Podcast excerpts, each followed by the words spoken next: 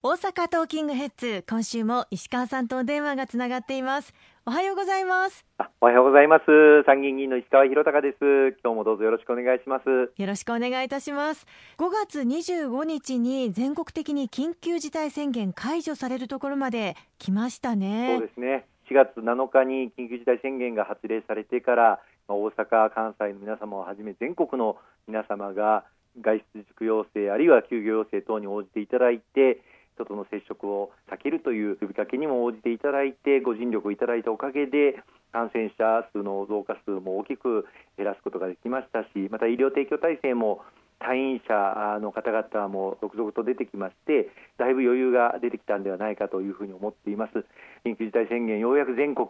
5月25日に解除することができたことを心から感謝申し上げたいというふうに思いますね。ただこれまでの日常ではもちろんなく新しい日常を過ごしていくという意識を持って引き続き感染防止には心がけていかないといけないですよね。おっしゃる通りですね。あの私たちの周りから新型コロナウイルスがなくなったわけではありませんのでクラスターがいつ発生してもおかしくないというそういう危機感を持って新たな日常を一人一人が築いていくという努力が今後第2波第3波を避けるということに直結するというふうに思います。そういう意味ではいろんな方々に引き続きご尽力をあのお願いしなければならないんですけれどもこれをしっかり政府としても後押しをしてまいりたいと思います。生活に関しては少しずつ変化が見られてくるかと思いますが変わらず経済に対してのダメージというのは計り知れないものがあるのではないでしょうか。そうですね。この新しい日常という中で外出についてはできる限り混雑を避けるとかあるいはクラスターが以前に発生したような場所ナイトクラブやバーそれからジムなどについては引き続き休業要請が出されているところもあります。またあの観光業に関してはまだ海外では感染拡大が続いている国々もありますので、はい、海外からインバウンド観光客の方をお招きできるような状況でも全くありませんしまた日本国内でもまだ県を越えての移動というのは引き続きできる限り避けていただくということをお願いしておりますので特に観光業の皆様については引き続き計り知れないダメージを受けておられるものと思います。こうしたことをしっかりと後押しをするために今日この後お話をさせていただきますけれども政府与党として第2次の補正予算をしっかり組んでまいりたいと思っています。閣議決定がされたということは与党内での意見がまとまったということなんですよね。そうですねあの自民党、公明党のそれぞれ党内で議論をしそして了承した上で閣議決定をしておりますので与党案として大枠が固まったとこれからあの詳細な係数の計算とかを政府で行ってできる限り早く国会に提出をして、国会の審議を行いそして成立に向けて努力をしていくというまさにその最中にあります。その中身について具体的に教えていただけますか？はい。まずあの全体の規模なんですけれども、はい、事業規模としては前回の第一次補正と同じく117兆円の事業規模の補正予算になっています。このうち財政出としては72兆円うち国費は33兆円を今回第二次補正予算の中に盛り込むという、まあ、過去かつてない大規模な第二次補正予算で、今、不況にあえいでいらっしゃる方々お一人お一人の生活を支え、暮らしを支え、そして日本の経済を回復軌道に徐々に徐々に導いていくという、そういう内容の第二次補正予算になっています。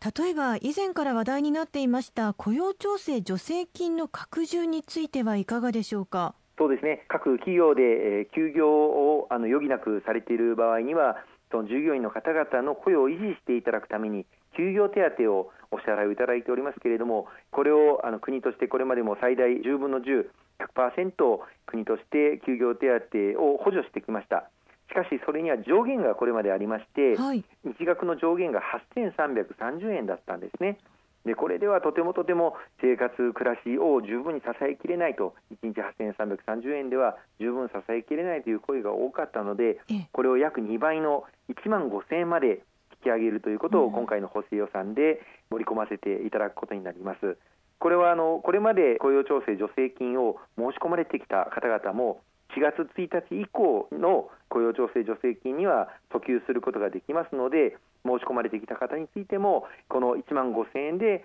助成をするという手続きを取っていただければというふうに思います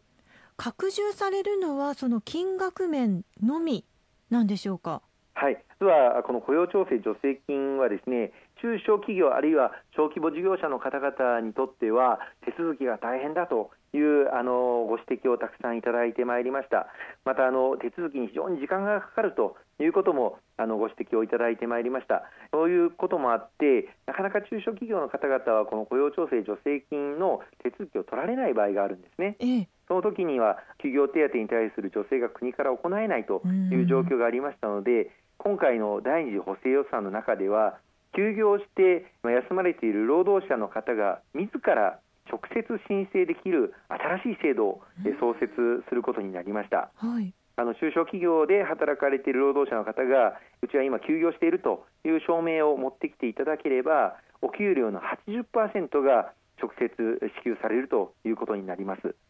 この場合の日額の上限は1万1000円というふうになりますがこれはあの月額で見ますと先ほどの雇用調整助成金1万5000円の22日分で見ますと月額33万円に相当するので今回の新しい制度でも日額の上限は1万1000円ですが30日分というふうに考えていただくと月額で見て33万円という上限は同じということになりますので中小企業の方で雇用調整助成金を申請されていない事業主のもとで休業されている労働者の方はこちらを申し込んでいただいて雇用を維持することにご活用いただきたいというふうに思います。直接申請できるというのが大きなポイントなんですね。そうですね。これもあのオンラインそして郵送等で、えー、申請できるようにしてできるだけ早くお手元に届けるような仕組みにしてまいりたいというふうに思っています。そして家賃支援給付金の創設についても教えていただけますか？はい、今回の補正予算の中で一番の柱と言っていいのがテナント事業者に対する家賃の支援になります。外食産業の方々もそうですしお店の売り上げがもう激減している中で固定費である家賃を支払い続けなければならないということが大きな負担になっております。これまでもあのこの家賃の減免についてオーナー、大家さんがあの協力していただいた場合にはいろんな支援策あったんですけれども今回はあのテナントの事業者さんに対して直接給付金をこの家賃分としてお支払いをするという新たな仕組みを創設することになりました。ということは家賃が支払えないことで事業をやめてしまわなければいけないという人を少しでもなくそうということなんですね。そうですねあの具体的には給付率は家賃の3分の2となるんですが上限が50万円そしてそれよりも高い家賃を支払っている方あるいは複数あの店舗を構えていらっしゃる方などについては最大上限額100万円法人については給付をするということになっています。個人については最大25万円そしてそれを超える場合には最大50万円を上限として家賃の負担軽減のための給付金を支給するということになります。これはあの中小小規模の法人の方およびフリーランスの個人事業主の方も対象になりますので、ぜひともあの申請をしていただきたいと思います。あの要件としてはこれまでやってきた持続化給付金と似ていて、どの月でもいいんですが、1か月の売上が昨年に比べて50%以上減少している場合などが要件になりますのでそういう方はぜひとも申請をしていただきたいと思います。ありがとうございます。後半もよろしくお願いいたします。